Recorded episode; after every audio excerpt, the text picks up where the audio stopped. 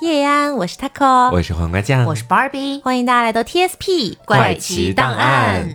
今天的 TSP 呢，要为大家带来的是规则类怪谈系列。嗯啊，是因为我们上上期节目我们讲到了那个王家祠堂，然后剩下一个后半部分还没有给大家分享，所以有很多的听众还蛮期待的，说赶快把接下来的一部分分享出来。嗯，王家祠堂后半部分还有那种选择题吗？有的，有的，有的。哇哦，今天可以和巴老师一起来做一下。对，所以我今天继续分享的就是王家祠堂的后半部分了啊。嗯，呃，如果是先听了这期节目的朋友呢，建议大家可以先去把我们上上上期那个。规则怪谈的那一期，嗯，呃，先听一下，然后这样才能接得住哈。嗯，我今天给大家带来的这篇规则类怪谈的名字叫做。市动物园园区的动物守则，它是一个怎么说，在我的印象里面比较新奇的一种角度去写的一种规则类怪谈。嗯，大家可以到时候去感受一下。我一开始听到他说这个片名的时候，我还以为是最火的那个动物园规则怪 谈。那个我是知道的，我觉得应该就没必要拿到节目上再来读一遍了。对对对，是我给大家找的呢是比较贴近生活的，嗯，然后里面有一些我们常见的共享单车啊什么这些。哦，对，然后所以呢就是叫做四号小区。你不愧是低碳女孩。绿色了啊！好，那我们就准备开始来分享这个王家祠堂的后半部分啊。嗯，上一期节目呢，我们讲到的部分是有一个红袍男子来敲你的门，嗯，你是要倒茶水在他的脚上，还是测试一下他说话的真假，把茶水递给他喝？嗯，那么在上期节目里面，我们也说到了用茶水泼他的脚之后，恭喜存活。嗯，好，存活之后，我们接着来看下面的故事。你以为王家祠堂的弟子间儿必有邪祟害人性命，然而稀里糊涂度过两日，尽管见到了不少奇怪的事情，你竟毫发无伤。第五日，上次的纸人又敲响了你的房门。五日已至，请贵客随我来玄子家。你注意到纸人脸颊的酡红好像褪色了。没有你刚进王家祠堂时那样鲜艳。你跟在纸人背后，不出所料，纸人的背后又出现了一行字：“冰山之困，寻路多艰，不辨雌雄，不信神蛇，骗局暗藏，生路其间。”你们到达玄字间儿，纸人苍白脸上的酡红已经完全消失。你看到门上贴着一张告示，西厢房玄字间外的告示，请贵客在此好生歇息，切莫惊慌。唯有谋害亲夫、与人通奸者，将受冰山之困。敬请贵客协助我等，并遵守以下规则，则是：一、除亥时，也就是二十一点至二十三点外。你可适当在外活动，亥时期间，请您务必留在玄字间内。亥时一到，请您立即在房门口站定。二，玄字间临近王家藏兵室，温度时有下降，请您及时添衣，多多包涵。三，亥时，当您站在房门口时，玄字间会出现方镜迷宫。此为婚宴的娱性娱乐，请您耐心寻找出口。四，方镜内的人物印象是相反的，偶尔与您动作不一是正常的。五，方镜迷宫内不存在十字路口，当您发现自己站在十字路口时，请立即打碎周围的四块方镜。当您遇到十字路口时，请听从镜中红裙女子的指引。六，当某块镜子中出现双蛇图腾中的男蛇时，立即将这块方镜打碎。七，出口位于迷宫的东北角，当温度下降时，您会安全很多，请借此机会加速行走。八，时刻检查您的胸口。若出现双蛇图腾中的女蛇时，使图腾裸露，直至消失。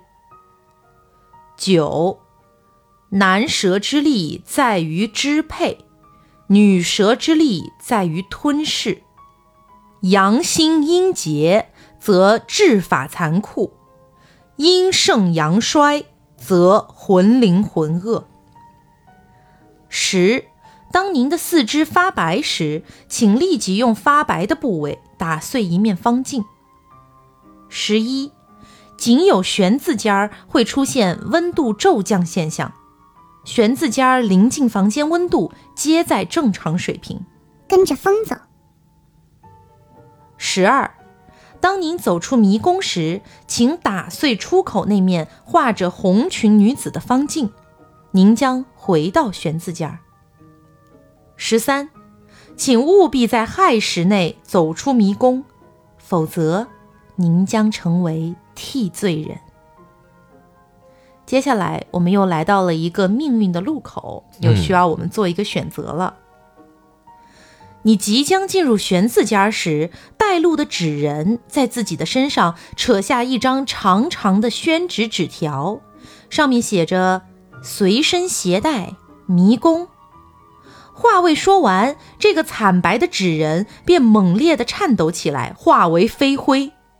你将纸条揣进怀中，却不明白这纸条有什么作用。进入迷宫后，你看着纸条，决定。一，将纸条撕碎试一试。二，在纸条上记下已经走过的路径。三，将纸条贴在自己的额前。感觉还蛮纠结的这三个选项，就我先来说一下我这边，我想第一个排除的是一号选项，嗯，就一号选项是是直接给它撕掉嘛，嗯，我个人觉得说前面的时候纸人那边不是要说了两个词儿嘛，一个是携带，一个是迷宫，嗯，是不是意味着说在迷宫里面的时候就要携带着这张纸条，嗯，然后去进行闯关？那你如果直接给它撕掉的话，岂不是就跟纸人说的不太一样了？然后我就在后面的两个里面纠结。就是本人的一个直觉吧，按照直觉来选，我想把它贴在自己的额头上。嗯，好的。哎，我也是想把它贴到额头上，不知道为什么会莫名其妙有一种安全感。对，好，那我们来看一下贴在额前的一个结果。嗯，你决定另辟蹊径，看看纸人给的纸条是否有护体效果，便将其贴在额前。然而，方镜迷宫中响起了窃窃私语。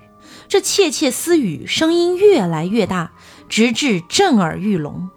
这个声音说的是：“他发现了，发现了，你陷入了疯狂啊！不好的结果，我怎么老是会选到错误的答案啊？达成了一个 B E 结局，招摇过市。嗯，那我们来看一下，如果选前两个选项的话，嗯，第一个选项是将纸条撕碎试一试。你撕碎了纸条。只见掌心的纸条碎片竟晃晃悠悠飘了起来，原来是迷宫中有着极其细微的风。你连忙跟上了悬浮的碎片，终于走出了方镜迷宫。被我排除的原来是首先答案。对，其实它这个也设计的蛮玄妙的，因为刚刚在那个就是前面的规则里面，其实是有一小段是纸人说的话，说跟着风走。然后可能这个纸条就是让它来捕捉风的气息的，明白？嗯，尤其碎一点好飘。是，哎，当时就没有想到这个点。对，它是需要拐个弯的，也很难想到了。嗯，那第二个选项呢，是在纸条上记下已经走过的路径。稳妥起见，你决定用随身携带的签字笔记下路径。然而方镜迷宫错综复杂，一张小小的纸条根本无法全部记录。你因紧张而沁着汗的手，将这张宣纸的纸条打湿，再也看不清上面的字迹。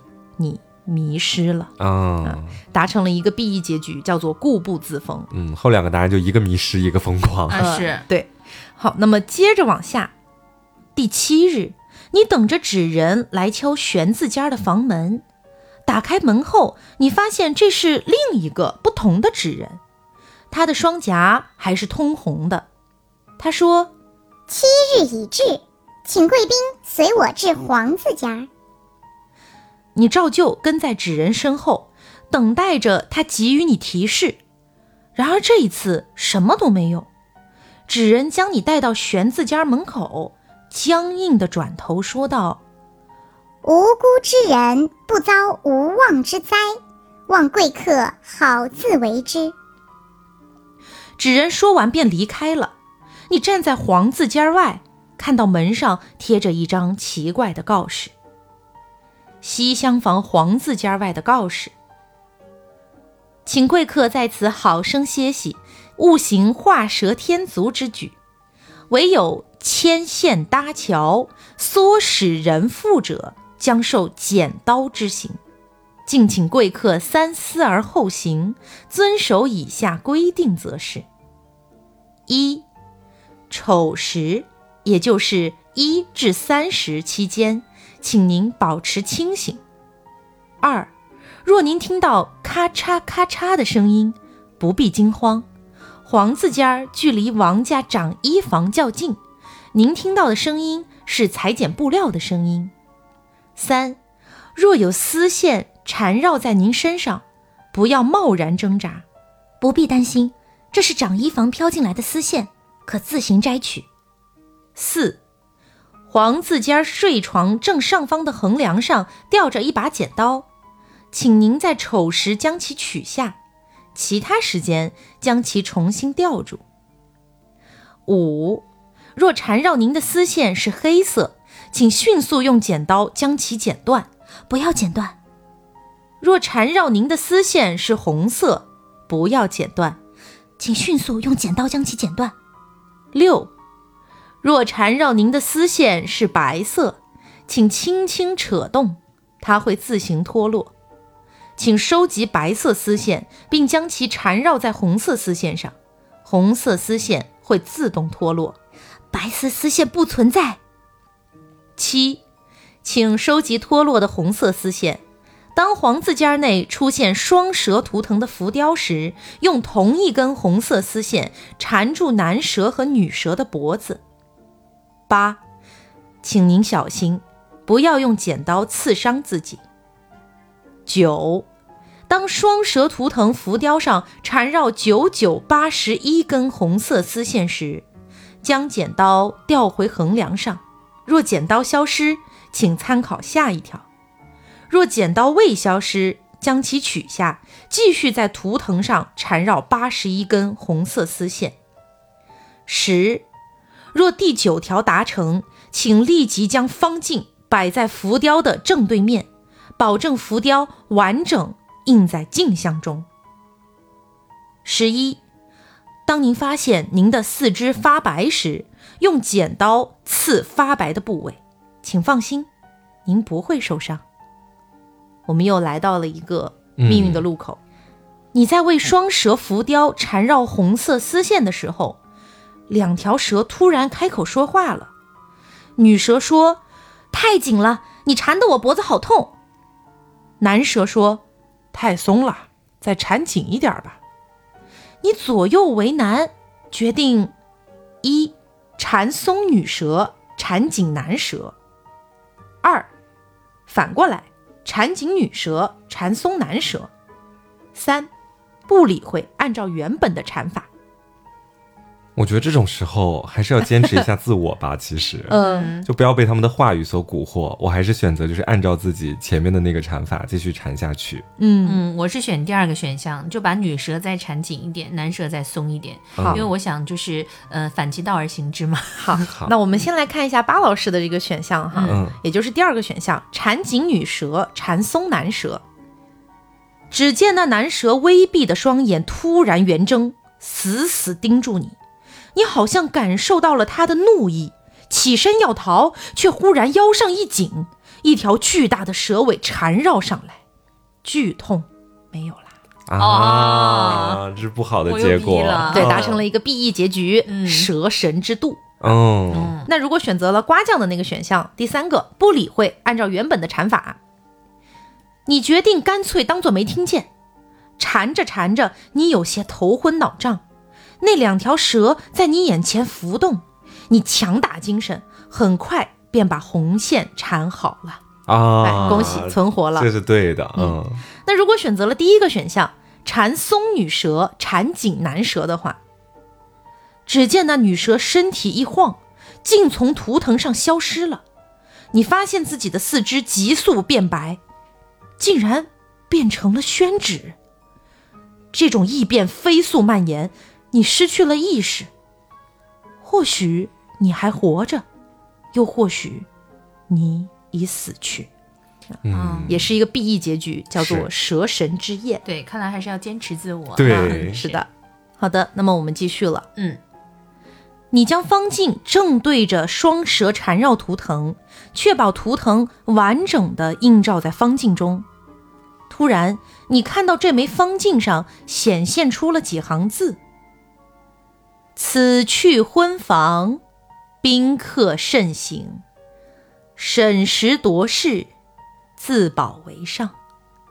两蛇缠斗，鹬蚌相争。”作壁上观，以探生路。字迹随即消失，你惊奇地发现，这面小小的方镜中出现了一片红色。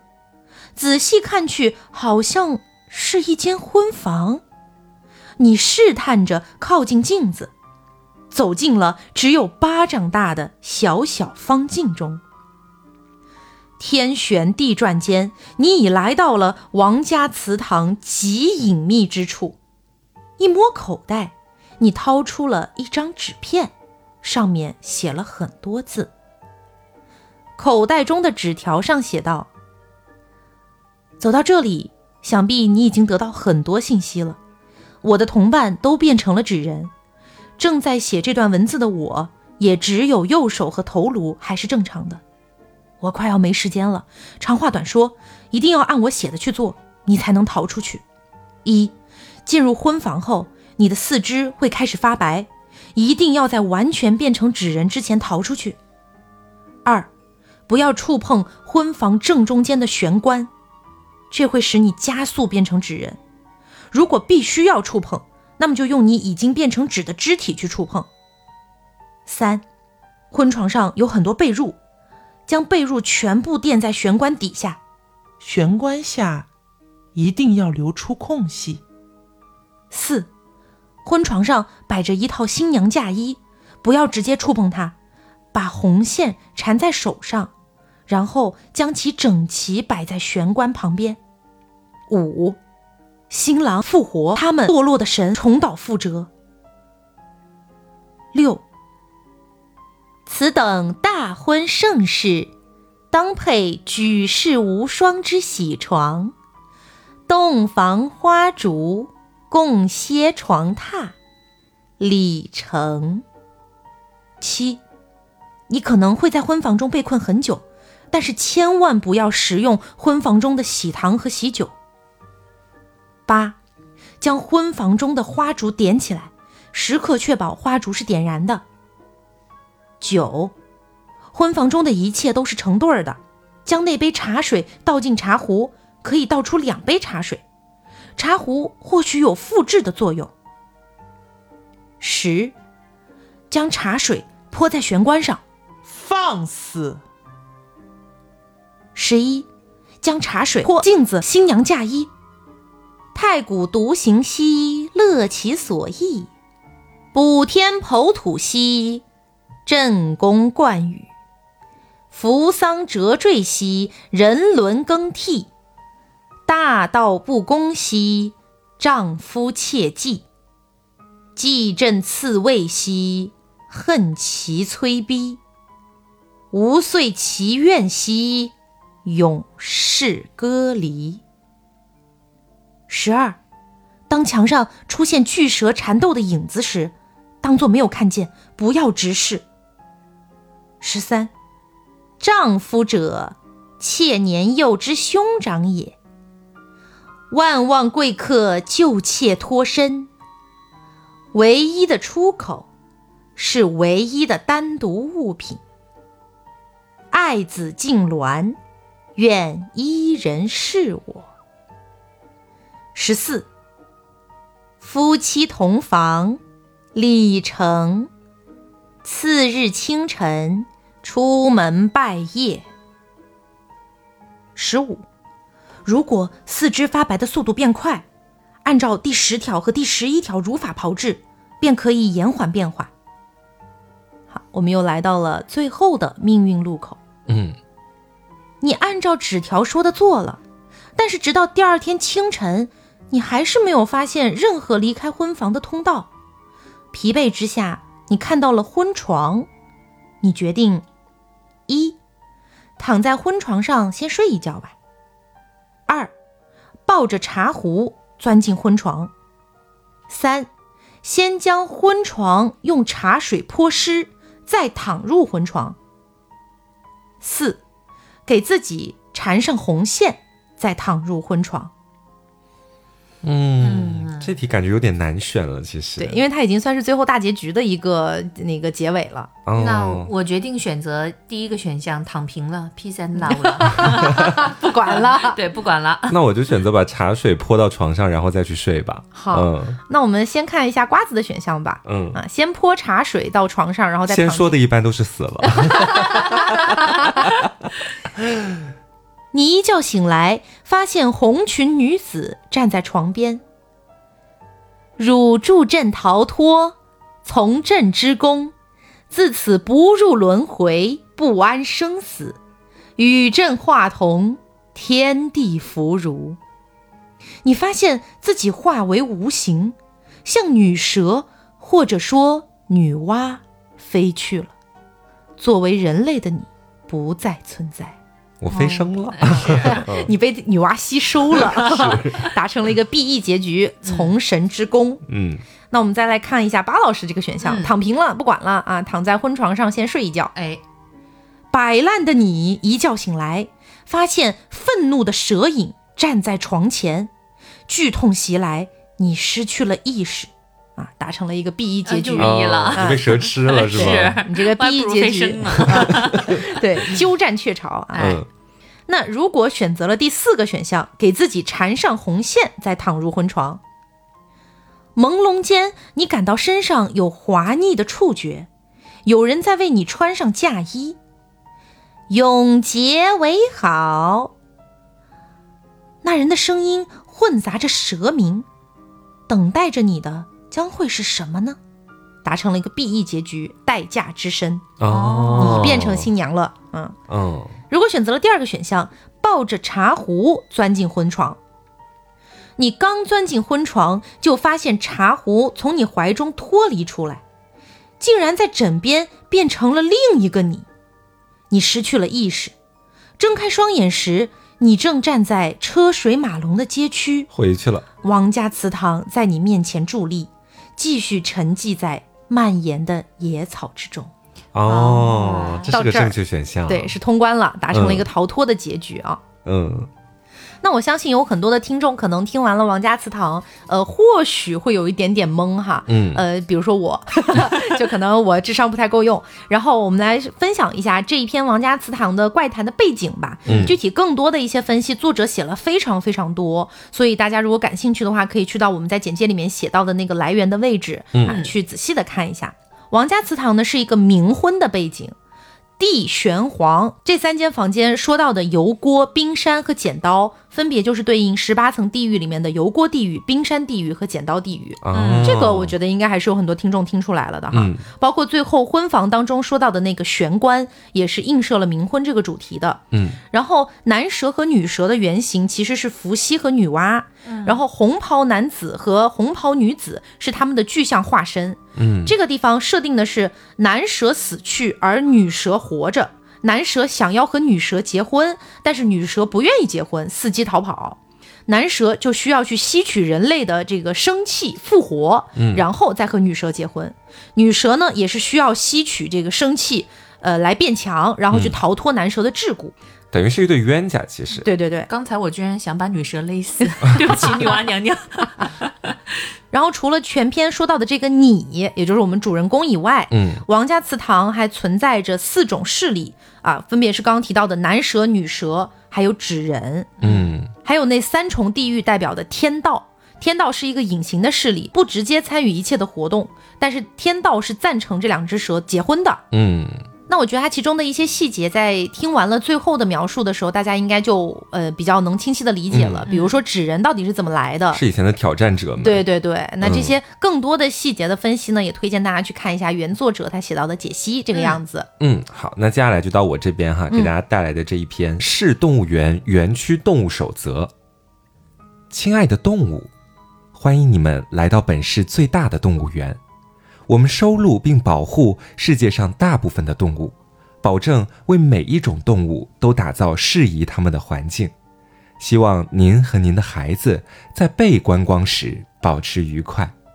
在观光游览时，请各位动物务必遵守以下规则，以确保你们的安全，否则后果自负。一、认清你胸卡上的动物类型。并按胸卡背侧的指示尽力模拟你的动物。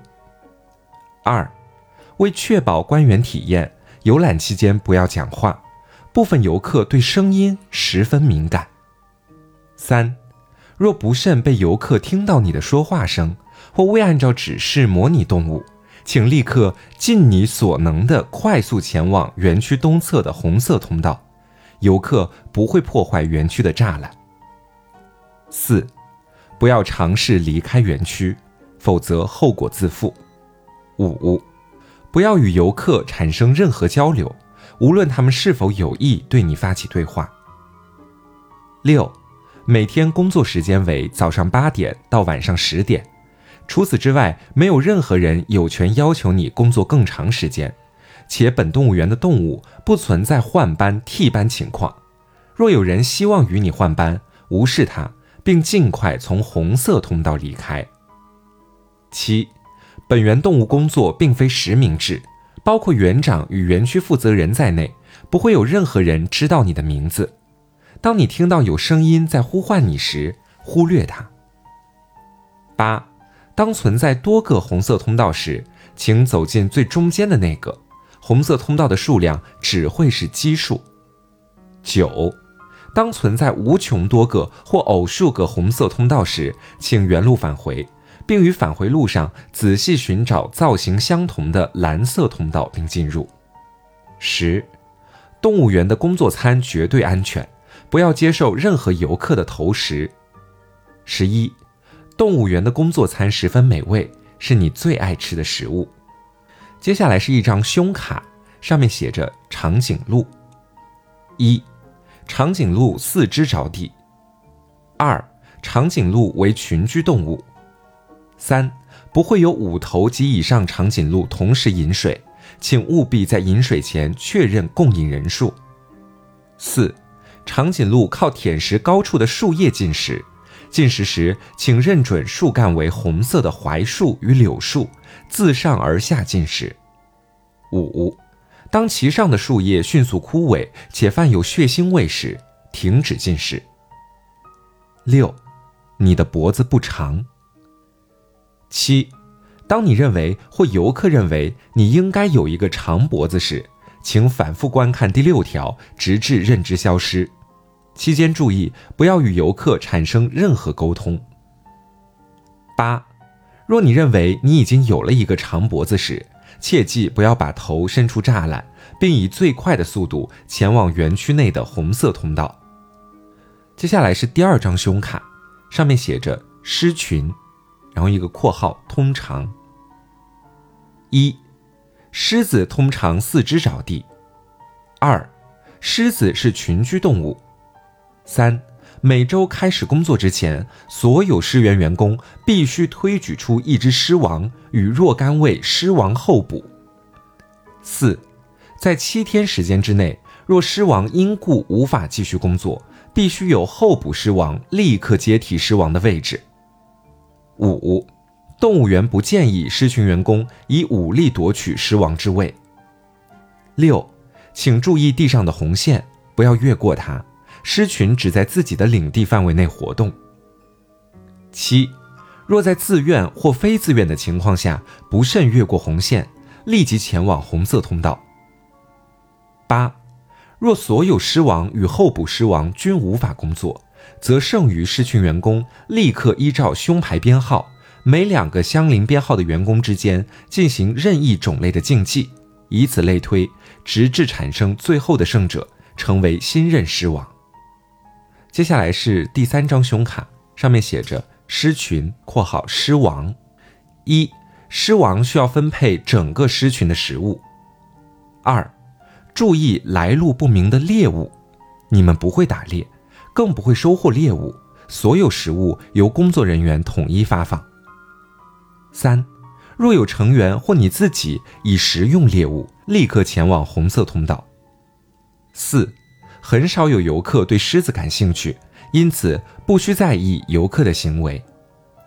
五，狮王每日工作期间需要至少巡视三次领地，每次间隔不得长于四小时。在巡视领地时，若见到不明出现的猎物，需统一收集。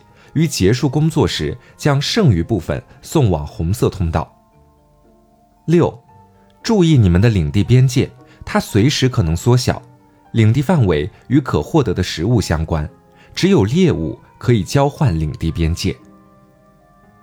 七，与之对应的是，若领地过大，可能无法在四小时之内结束一轮巡视，请酌情衡量。八，猎物就是猎物。且只有狮王可以分辨猎物与食物。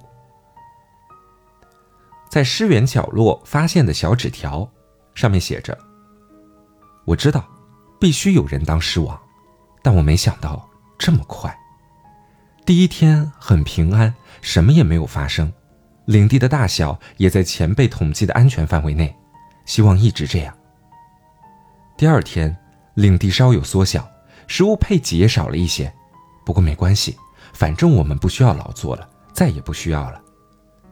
第三天，来了一个游客，我没敢多看，他似乎在哭，对着我们中午的残羹剩饭，哭。我不想多想，我只想活着。第四天，领地又变小了，有的族人吃不饱饭，我分了他一部分食物。猎物到底是什么样的？我是不是已经错过他了？等等。族人，他妈的，我见到猎物了！难怪信用卡上没有写猎物是什么，难怪上面说狮王见到就会知道。我要找个地方把它藏起来，绝不能让其他人看到。可恶，游客在看我。不对，他们在看猎物。第五天，为什么？第六天，确定了。除了狮王之外的族人，不知为何根本无法辨认猎物与食物。操！我他妈吃了什么？明明就差一天，就他妈差一天！路上离开领地的一瞬间，我突然明白了一切。我的认知没有问题，其他人也没有问题，或者说，在一方面我是对的，在另一方面他们是对的。我把这张纸条留在了领地边缘。新任狮王，如果你能看到，希望你能看到。听我一句劝，想好好活着，就不要思考，把自己当成动物，在这个动物园，挺好的。在纸条的背面写着，或者做好准备，对抗一切，对抗游客，对抗饥饿，对抗动物园，对抗你自己。接下来是一张新的胸卡，上面写着树懒。一，树懒为树栖生物。请确保工作时间中身处树上合计六小时以上。二，树懒与植物共生，善待你身上的藻类。三，在树懒园中永远不要跑动，无论你认为有什么在追你，树是你永远的家。四，用睡眠度过工作时间是个好办法。五，工作时间不要思考过于复杂的问题。若有游客对你所思考的问题发出疑问或予以解答，不要回复，并缓慢前往红色通道。六，树懒的行动与思维活动都十分缓慢，这是一条规则。七，当身上的藻类开始脱落，甚至大规模坏死时，立刻迅速前往红色通道，园区将为你安排新的工作。下面是一张新的胸卡。上面写着树，一，树不会动。然后是动物园官网的评论精选，第一条是很棒的动物园，动物和书上说的一模一样，看起来很好吃，可惜现在的动物都是保护动物，不能随便吃。二，我每天都会去，话说是不是有些动物不一样了？我看到那只好像是狮王的狮子，花纹变了。三，树很好吃。四，楼上是说榆钱树吗？在哪里呀？好像没在园里看到过哎。接下来是一张写有凌乱字迹的字条：“别说话，别说话，别说话，别说话。你说了话，他们就能听到你了。别让他们听到，他们听到你就能看到你了。别让他们看到，他们看到你就能触碰你了。别让他们触碰他。”接下来是新的一张胸卡，上面写着“变色龙”。一，变色龙管共有六种颜色的区间。分别为绿色、蓝色、紫色、黄色、黑色、棕色，请确保待在与你工作服颜色相同的区域。二，时刻注意你衣服的颜色，它并非一成不变。三，当你看到当前区域有着装与区间颜色不同的变色龙时，不要试图提醒它，立刻远离它，并在可能的情况下通知管理员。四。区间与你的衣服均有可能发生改变，所有改变均会在五分钟之内完成，请确保在改变时间内完成区域转换。若变化结束后仍未前往正确区域，请立刻前往红色通道。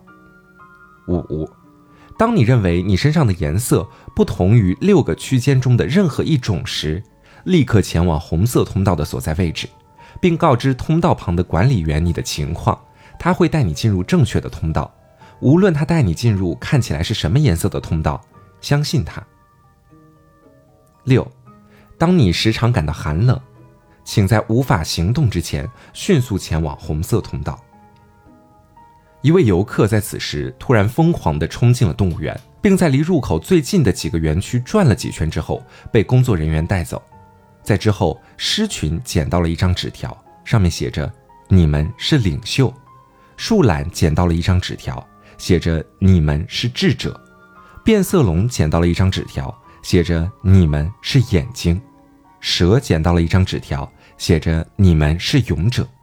变色龙注意到，那个游客身上有些湿润的墨绿色的碎屑。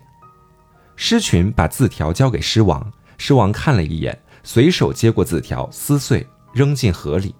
树懒园里，一棵树干上的刻印。看起来像是用指甲划下来的，上面写着：一，相信动物园，但不要相信全部；二，不要停止思考，这很困难，但对抗那些迟缓；三，一切存在皆有逻辑，好熟悉的话；四，我想起外面的事了，是因为我是树懒；五，一切存在皆有逻辑，尤其是他们。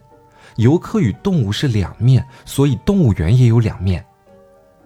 六，尽自己所能的对抗那些不会让你直接死亡的规则，对抗饥饿，对抗安逸，对抗一切，对抗自己。七，是的，我在想这个动物园的真。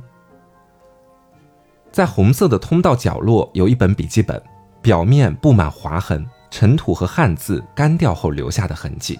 上面写着：“或许你找到过我留下的其他痕迹。我是狮王，或者说我们是狮王。从来没有什么前辈，又或者每任狮王都是前辈的一员。我们总结规律，然后我们用尽方法留下痕迹，告诉我们自己，我们以为我们告诉了新的狮王，但这一切都是我们的臆想。时间不多了，我不知道这条路还有多久到达尽头。”我要把知道的事都写下来，希望我有机会把它交到新的同事手里。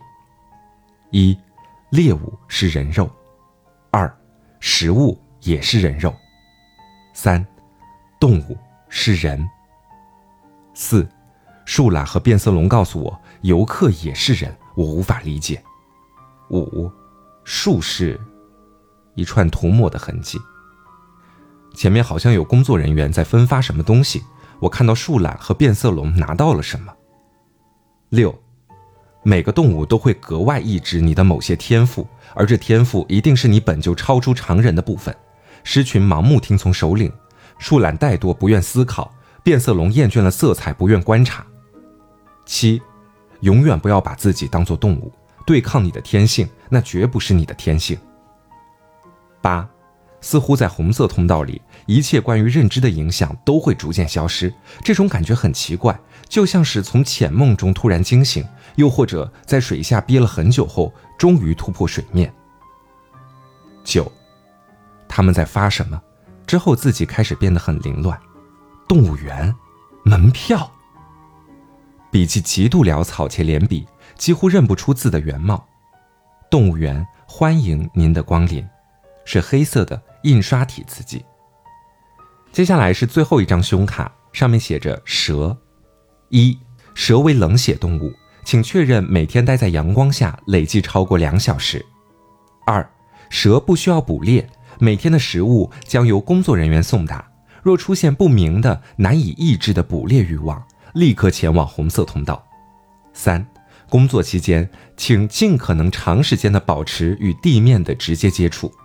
四，当出现不明的、难以抑制的攻击游客欲望，立刻前往红色通道。五，若你发现身边有的蛇已经做出了试图攻击游客的行为，请装作没有看到，管理员很快会前往处理。六，当你时常感到寒冷。请在无法行动前前往红色通道。接下来是游客区的门票，上面写着：“我们动物园欢迎您的光临。我们收录有世界上的绝大多数动物，致力于满足每一位游客的好奇心。衷心希望您在游览的过程中有所收获。我们将尽量保证游客的安全，只要您依照以下守则进行游览。动物园参观守则：主园区一。”请勿在参观动物园期间睡着。若你意识到你已经在园区内进行过睡眠，请联系身着黑色制服的工作人员，且在此期间不要试图与其他人发生任何交流。二，在参观动物时，请始终保持与栅栏间隔一米间距。我们都会用黑色的警戒线标识出来。无论在您看来那条线离栅栏多远或多近，请相信那就是一米。三，若您在参观过程中产生了不明原因的对动物的攻击欲望，请联系黑色制服的工作人员。四，若您在参观过程中产生了不明原因的对身旁游客的攻击欲望，请自行前往位于园区内的黑色通道，我们将为您安排后续的游览方式。五，本园不建议任何人结伴游览，也不建议您在游览过程中结下新的友谊。但若您执意如此，请确保二位在游览过程中始终保持身体接触。若因意外分离，不要寻找，也不要相信任何自称是您同伴的人。如果他真的是您的同伴，他也会看到这条。六，本园园长与副园长不会主动联系任何一位游客，尤其是副园长。若有人自称自己是园长或副园长，不要相信。七。若看到有人大肆宣扬自己是园长或副园长，请联系园区保卫处，我们会很快处理。为您的旅途带来不便，我们深表歉意。八，不要尝试自备食物投喂动物。若你已经自备了食物，请将其交给身穿黑色制服的工作人员，那不是你自备的。九，本园不出售猎物与食物。十，游客守则只有十条。十一，游守则不存第十。十二，本园古游客头未动。十三、十四，第十三条为测试乱码，无需理会。九十八，不要进入任何一个通道。九十九，若您感到有任何不适，请立即离开动物园，我们深表歉意，并愿意全额退还门票花费。好了，这就是这一篇的全部内容了。还是比较长的。嗯，我在听的过程里面，我产生了好多次的，就是想法的转变。嗯，一开始我以为它是一个环保主题的。嗯啊，就是我一开始以为是是不是世界上的动物全都灭绝了？嗯，然后让人去扮演假的动物，以此来。就是好像粉饰太平，让人类觉得动物都还存在。嗯，听着听着，我就觉得好像又不大对劲。嗯，好像是故意把一些人骗进去，给他们洗脑，让他们觉得自己是动物。对，然后又产生这样的感觉。然后一旦他们觉得自己好像不是动物，就立马要进入到红色通道里面去，然后重新洗脑。对，然后再次回到动物园里面，把自己当一个动物一样去生存。嗯嗯，我是感觉不知道为什么听着感觉有点像职场呢？啊，为什么？对，就是因为里面的一些行为啊，或者说不是把那个里面的动物分成几类嘛？就比如说狮子啊、树懒啊这些，跟平时工作当中遇到的这种场景什么是有一点像的。我觉得，我也是觉得它好像在影射什么东西，是这种感觉，在影射不同类型的人，应该是是，我是这样想的。嗯，其实，在巴老师说出“职场”这两个字之后，我突然之间也觉得挺有道理的。嗯，就是他有那么一点点的那种。压迫、压榨、洗脑、画饼，对，真的 有这种感觉。对，而且整个这种动物园的场景就很像职场，我觉得它就是一个这种职场的影射，我是这样想。而且感觉他们的这个职场是乙方的职场，还不是甲方的职场。是的，啊，不知道大家对于这一片有一些什么样的感觉？哈，嗯，可以在评论区一起聊一下。嗯，好，那么下面呢，就给大家分享一个比较简短的哈。嗯嗯。欢迎大家入住四号小区，我是这里的物业。为了保证您的安全和正常生活，请务必遵守以下规则：一、共享单车、共享电动车以及维修公司不得进入本小区；二、本小区设有干垃圾、湿垃圾以及不可回收垃圾桶，但是绝对没有内脏垃圾桶。如果看见了，请不要使用该垃圾桶。并且立马报告给物业。三，人类是一种鼻子在脸的正中，嘴巴在鼻子下面，眼睛在鼻子上面，左右各有一个，耳朵在头的左右各有分布一个，且有四肢。如果您看见了不符合人类特征的生物，但不包括常见的小动物向您冲过来，不要犹豫，立马跑出小区，且三十分钟之内不要回到本小区。不然后果自负。四，本小区只有一个保安，且是个哑巴。如果您看见了有两个保安，且想和你说话，不管他说的是什么，都不要听，立马跑回家中，用盐撒在门口，立马躺在床上，假装熟睡，不然他会来的。五。本小区的开发率为百分之九十九。如果您看到了没有开发的道路，请不要走那条。六，本小区有小卖部，里面有日常生活用品。但如果您在小卖部里面看见了体型夸张的衣服和不符合常识的东西，不要购买，请立刻报告给物业。七，本小区只有三个乒乓球台，但是如果看到了四个。请不要使用，请等到变成三个乒乓球台时再使用。还有，乒乓球台是蓝色，不是其他颜色。八，如果任何人提到四栋四四四的事儿，请不要和他说话，也不要探索四栋四四四的事儿。九，如果您在小区内听见了刺耳的声音，且还有小孩的哭声，请立刻在一分钟之内跑到保安室里。至少等上一个小时，保安不会阻拦你。十，本小区有健身器材，但如果在健身的过程中感到身体很沉，请立刻不要使用，不然身体的变化我们不会承担。十一，如果在健身的过程当中发现远处有瘦高的人影，且慢慢的向你靠近，不要害怕，请立即拨打四四四四。留在原地，我们会在三十秒内赶到。十二，本小区没有四栋四四四号。十三，本小区一到四栋的颜色都是红色。如果看见了其他颜色，请不要盯着看，然后尽力忘记。十四，月亮是圆形且没有脸的。十五，本小区不是迷宫，在本小区内绝对不会迷路。十六，如果您醒来发现外面一个人也没有，请不要慌张，我们会尽力找您。这里有充足的食物，我们终将到来。以上就是本小区的相关规则，请您务必遵守。如果您遇到问题，欢迎向物业处反映。谢谢。嗯，我听完之后，我感觉这一篇好像。更像我理解意义上的比较传统一点的那种嗯。规则怪谈，对不对对？对，感觉是这个小区里面应该有一个他，嗯。然后他影响了这个小区里面的方方面面，是。把这个小区变得很诡异。然后我其实听到，我觉得最吓人的地方是刚刚巴老师念着念着说，请拨打电话四四四四四。哦，那一下我也有被吓到。我真的有汗毛炸起来，默默的看向窗外，担心外面会不会出现什么东西。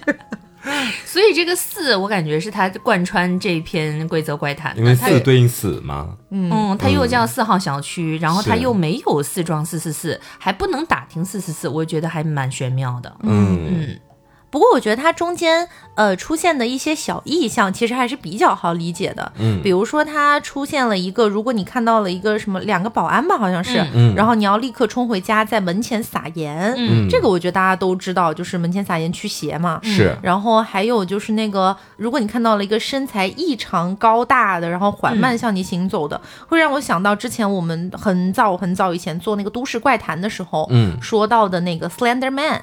啊，我觉得可能会让我想到那个东西，啊嗯，会有这种呃一些都市对都市传说类的东西植入进去的感觉。嗯，我当时看到里面说，突然说这个小区说着说着说到月亮，很奇怪了。嗯嗯，不太理解。好的，那么今天呢，就是把王家祠堂的后半部分给大家补上了。嗯，还有我这边的市动物园园区动物守则，嗯，还有我这边的四四四四，你好吓人，四号小区了啦。嗯好，那也希望大家能够喜欢今天这期节目。嗯我们今天聊到的这三篇的来源，我们都写在了节目的简介里面，大家可以去看一下。然后关于这三篇有一些自己的想法，大家想探讨或者说想分析的一些内容，也可以在评论区跟我们一起聊一聊。嗯好，那么今天的节目就是到这里，我是 Taco，我是黄瓜酱，我是 Barbie。那我们下周再见，拜拜